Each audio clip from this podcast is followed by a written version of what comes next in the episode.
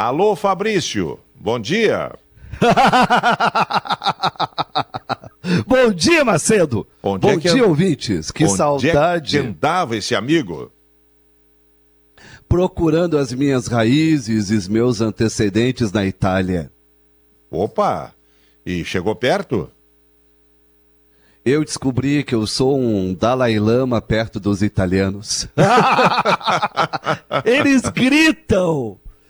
Assim, ó, a- a- só a- o aluno, o estudante, quando vai pra escola, já está gritando em turma, falando alto. Eles não estão nem aí se você está ouvindo ou não. Eu me senti uma pessoa equilibrada na Itália. Olha só. Equilibrada. Olha só, olha só. Mace- Quer dizer que a tua, a tua risada nem chama atenção lá. Não, minha risada é, é um risinho gracioso. Olha, Não faz nem cócegas. olha só. É impressionante. Eu descobri que eu sou um protótipo mal feito.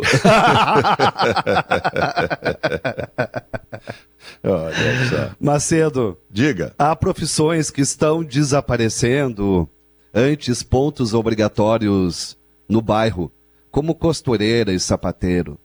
Na infância, dificilmente comprávamos roupas ou sapatos, só numa situação de emergência, ou casamento ou velório de familiar. Fotocopiador também é uma função ameaçada, em especial pelas fotos do celular, arquivos digitais e impressoras em casa. Acabei de descobrir que o Xerox no prédio da Faculdade de Biblioteconomia e Jornalismo, Fabico, na URGS, onde cursei jornalismo, acabou de fechar. Antes não vivíamos sem Xerox. Hoje o Xerox morre sem a gente. A dobradinha de operadores, o Abílio e Seno, os tios do Xerox, como a gente chamava, né? Alega que com aquilo que recebe por mês não consegue nem mais pagar o aluguel de espaço. Vinham faturando 30 ou 40 reais, Macedo. Menos do que guardadores de carro. Menos do que informais franelinhas. Nos tempos áureos, atendiam filas homéricas de dobrar o quarteirão. Após 23 anos de serviço, desistiram de continuar tentando. Foram discriminados pela tecnologia. Em minha biblioteca eu tenho várias obras encadernadas pelos sócios, reproduções de livros raros, esgotados e fora de circulação. Eles até faziam letras douradas na capa preta. Pena, Macedo, que eu não tenho como fazer xerox da minha saudade. É, é complicado, né? Mas também são coisas, né, Carpinejar, que o tempo, né, acaba apagando e assim a gente vive, né? A sociedade vai, entre aspas, evoluindo. Não digo se essa evolução, muitas vezes as pessoas acham que é involução, mas enfim, as coisas vão mudando e muitas, muitas das coisas com as quais nós, aí um pouquinho mais antigos, nos acostumamos, vão ficando para trás, né? Puxa, eu lembro a questão da, da roupa que você salientou aí. Realmente, a gente não comprava roupa. As roupas eram Não. feitas a partir de tecidos que a mãe da gente comprava em lojas especializadas e pela costureira das costureiras, né? Sempre tinha mais de uma, mas sempre tinha aquela preferida do momento a gente ia lá, fazia a prova, primeiro tirava as medidas, né? Era a primeira, a primeira tarefa. Depois marcava, ela marcava um dia, tu ia lá fazer a prova, né? E ela experimentava a roupa no teu corpo. E por fim a conclusão da, daquela camisa, daquela calça, aquilo que a gente mandava fazer, dificilmente se comprava alguma coisa pronta, né? Com o passar do tempo, é, o preta-porter que se chama isso, né? Passou, passou a predominar de tal forma que as costureiras foram minguando, né? Ficam hoje, tem ainda costureira, mas tem que primeiro buscar, procurar e serve mesmo para algum concerto. Dificilmente alguém manda fazer roupa, assim como alfaiate também, né? Assim como alfaiate. Os ternos eram que- sob medida antes, né? Todos eles feitos dessa maneira que eu falei. Primeiro tira-se as medidas, depois vai lá, faz a prova, depois vai lá e busca o terno. Eram três etapas, pelo menos, de ida e vinda ao, a- ao local lá, o ateliê. E hoje em dia, bom, hoje em dia a gente compra o terno pronto, se tiver que ajustar, o ajuste é feito pela própria loja, que tem lá os seus funcionários, seus alfaiates, mas não é aquela coisa, né, de escolher o tecido, de levar, de tirar a medida, enfim. É. Mas será que o governo do estado, com o apoio do SEPRAE, do SENAC, não poderia amparar esses negócios para uma transmudação? Ah, eu acho que sim, eu acho que seria importantíssimo para, para se adaptar, localizar quem isso. está perto disso, dessa situação, dessa aposentadoria forçada e, e tentar prepará-los para uma nova função, para É, uma é. nova realidade. Até existe isso, mas não na proporção que a gente gostaria. E muitas vezes, né, o poder público não sabe todo mundo, né? É, muitas vezes falta até um pouco de informação para que a pessoa busque esse apoio e consiga fazer essa mudar de gênero, mudar de negócio, mudar, enfim, de, de atividade ou, ou desenvolver dentro da sua atividade algum nicho, alguma coisa que possa lhe garantir a sobrevivência, né? É, é verdade. Mas é assim, a É gente isso. tem muitas, muitas profissões. Sapateiro também. Quem é que busca sapateiro hoje, ô Carpinejar? Muito É, pouco, eu né? ainda busco. Eu busco e, e não barganho. É o único negócio que eu não barganho. Eu aceito o que eles falam. É, mas, mas olha só, antigamente era uma coisa com frequência, com frequência, até porque os calçados eram mais caros no, no- no- para as pessoas de, de baixo poder aquisitivo, a relação era de muito mais preço né, de, de- do que é hoje, e, o- e os calçados eram levados, ah, olha aqui, troca a sola, troca o salto, é, descosturou, costura de novo, né? Enfim, era, era muito Macedo, comum a gente vou- ir no sapateiro, né?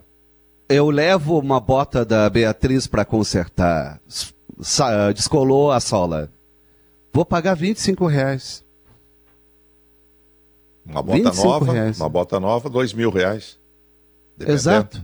É, A gente não percebe o quanto que esses concertos, sim. eles prolongam, prolongam a vida dos sapatos, das roupas. Não há necessidade de jogar fora sempre. Ah, mas a, gente... a gente vive hoje uma sociedade descartável, né? É, mas assim, ó, é, é preguiça de ir até o Também. sapateiro ou a costureira. É, É. preguiça de, de provar a roupa. É isso, é uma preguiça. É, ou eventualmente, ou eventualmente, que as pessoas dizem é falta de tempo. Mas na É. verdade é é uma acomodação que nos envolve, né? É preferível passar horas no celular do que de repente ir até o sapateiro, até a costureira, enfim. Mas tem um outra, uma outra, quer ver uma outra coisa que está começando a rarear e, e a- e a- porque as pessoas também preferem descartar os produtos a buscar um conserto, são as assistências técnicas, né?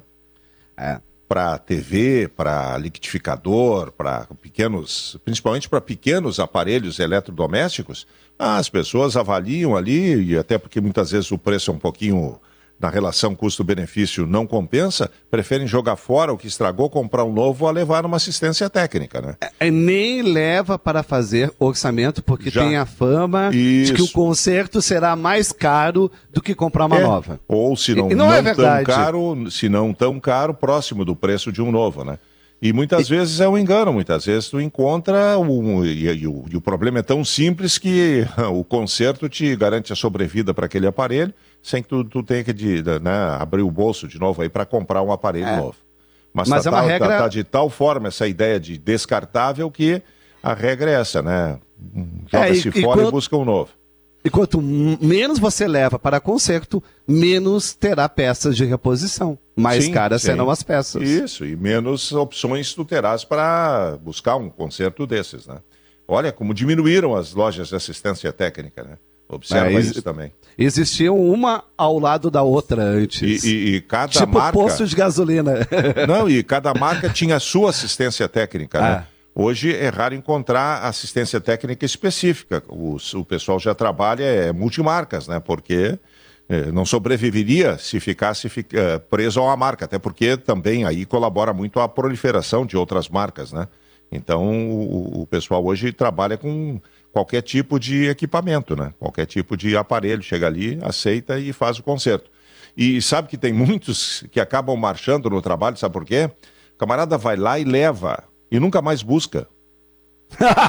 É, É verdade. É, é, é verdade, é verdade. Dá uma conversada aí com os donos de assistência técnica que existe. Tem pessoas que no meio do caminho acabam, ah, mas eu deixei nada, ah, não vou buscar mesmo lá.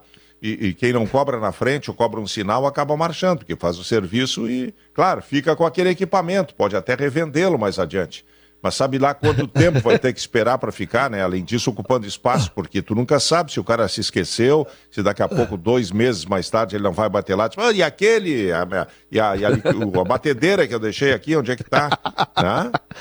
Assistência técnica virou guarda-volumes. Guarda-volumes, guarda-volumes, guarda-volumes, verdade. Mas é né, tudo isso aí sinônimo né, de, de um tempo que mudou, mudou muito, né? Um, o, as, as, coisas são realmente mais descartáveis nessa sociedade, né? Até relacionamentos, Carpina, já. Até pessoas. Até é. pessoas, é, é, verdade. É. Amigo, satisfação em falar novamente Muita. aqui, conversar contigo. Um grande abraço, uma, grande abraço. uma ótima semana. Grande abraço, né? E aí vamos fazer um curso de italianês para a tua próxima viagem à Itália, para parecer mais próximo deles lá, tá certo?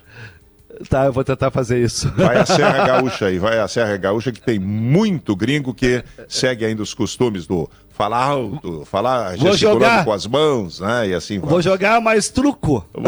Isso, faz um camp... participa do campeonato de truco aí com frequência. Valeu. Abraço.